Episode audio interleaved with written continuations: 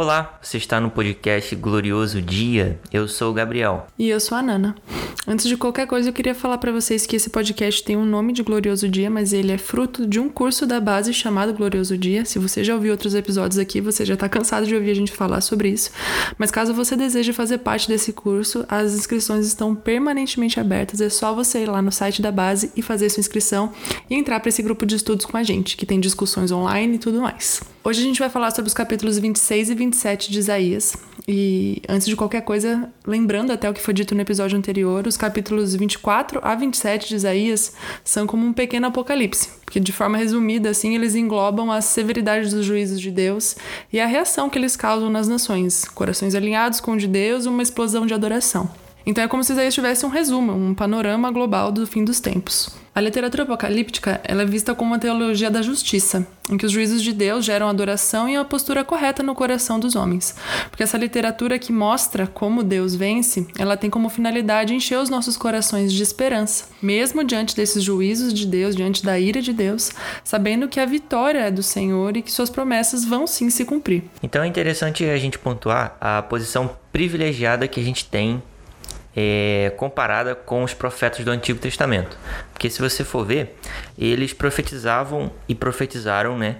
Antes de Jesus, então eles não tinham é, a referência da cruz, eles não sabiam como as coisas iriam se suceder. Portanto, a gente tem a visão a partir da cruz, a gente vê é, um período que a gente já conhece e entende a obra do Messias que foi anunciado por esses profetas. É através dessa literatura, a literatura apocalíptica, que a esperança da presença do Senhor, a esperança da eterna presença de Deus, ela enche os nossos corações.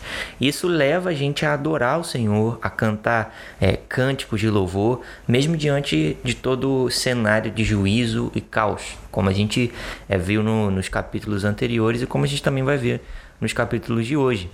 Então, sem essa esperança, a gente poderia ficar aí deprimido, a gente poderia se ofender com o plano de Deus, mas pelo contrário, ela transforma o nosso pranto em total adoração.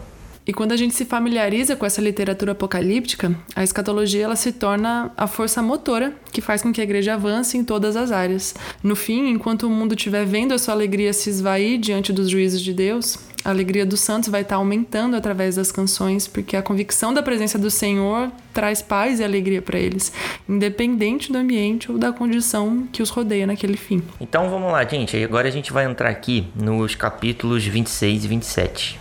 Esses dois capítulos eles são é, compostos, eles têm sete canções. E a gente vai ver é, sobre o que se trata essas canções e o que elas estão é, passando pra gente, o que elas querem nos ensinar. Bom, a primeira canção é a canção de esperança e ela abrange os versos do, de 1 a 6 do capítulo 26. E ela nos mostra que, mesmo no meio dos eventos escatológicos, o povo de Judá vai estar tá cantando sobre uma cidade forte. E essa canção é também um contraste entre Jerusalém e Babilônia, que a primeira cidade é uma noiva que confia em Deus, enquanto a outra é uma prostituta e que se corrompeu. Na segunda canção, a gente vai encontrar a canção do anseio. A canção do anseio está ali do verso 7 ao verso 11 do capítulo 26. Essa canção, o que se destaca nela é o desejo profundo por Deus. Então, ali no meio daquele caos apocalíptico, as pessoas vão estar ansiando por Deus, como a gente vê aí, por exemplo, nos versos 8 e nos versos 9. Então a Bíblia vai dizer o seguinte, aqui nos versos 8 e 9: Senhor, temos esperado por ti no caminho dos teus juízos. O teu nome e a tua reputação são o desejo da nossa alma. Minha alma te deseja durante a noite. Sim, o meu espírito dentro de mim te busca ansiosamente. Porque os moradores do mundo aprendem justiça quando os teus juízos estão na terra. Gente, se a gente for ver aqui no verso 10, a gente vai encontrar que realmente não é uma tranquilidade de Deus, não é aí a misericórdia de Deus que transforma os corações, que vai transformar os corações, mas é um cenário de juízo, porque os juízos vão gerar corações retos. Nos versos 12 e 19 a gente vê a terceira canção, que é a da libertação, e neles a gente vê uma, a ressurreição dos mortos, a gente vê Deus se manifestando face a face para Israel, mas a gente também vê como no verso 17, um momento de dúvida, de crise. Israel questiona todo o sofrimento que está passando, como se o resultado dele não fosse o que Deus prometeu para eles. Comparando até o que eles estavam vivendo como passar por dores de parto, mas dar luz ao vento. É, eles estavam meio que enxergando o seu fim, um fim diferente daquele que Deus prometeu. Até que a gente vê que Jesus aparece e aí os mortos ressuscitam, mostrando a eles que o fim deles não vai ser diferente do que o que Deus prometeu.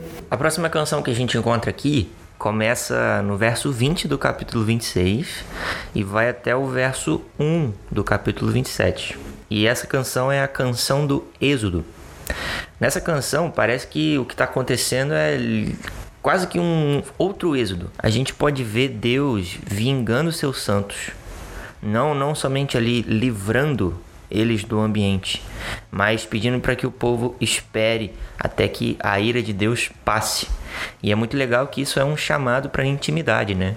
O Senhor chama o seu povo a irem para os seus quartos, irem para suas casas é, e aguardarem enquanto os juízos deles são liberados na terra. enquanto os juízos deles são liberados na terra, o povo estaria crescendo em intimidade com o Senhor. A próxima canção é a canção do Senhor e ela vai dos versos 2 ao 6 do capítulo 27. E nessa canção a gente vê Deus permitindo Israel ir até o limite da aniquilação, mas ele também prova que nunca perdeu o controle de nada. Ele mostra os seus cuidados, suprindo as necessidades dessa nação e ao mesmo tempo produzindo amor e paixão por Jesus no maior número de pessoas possível, salvando Israel. E o verso 6 do capítulo 27 diz assim: Virão dias em que Jacó lançará raízes e Israel florescerá e brotará, e encherão o mundo de frutos. Então, diferente do que Israel disse anteriormente, né, quando eles tiveram aquela dúvida sobre eles estarem dando a luz ao vento, aqui a gente vê que eles vão florescer, brotar e encherão o mundo de frutos. E agora a gente chega na sexta canção, a canção da fidelidade de Deus para com Israel. Essa canção ela vai ter o seu início no verso 7 do capítulo 27 e vai até o verso 11.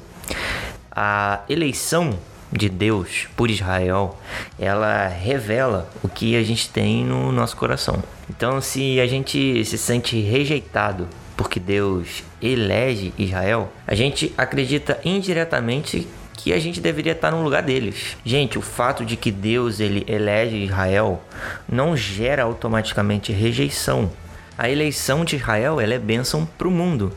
Então, se a gente entende o nosso papel no plano de Deus, a gente vai ver que Deus não nos rejeitou mas porque ele elegeu Israel, nós temos um papel muito importante no plano de Deus também. E por fim, a gente tem a canção do retorno do exílio, que compreende ali os dois últimos versos do capítulo 27. A gente vê que quando as trombetas soarem, Deus vai estar libertando os cativos dos seus campos de concentração, das prisões.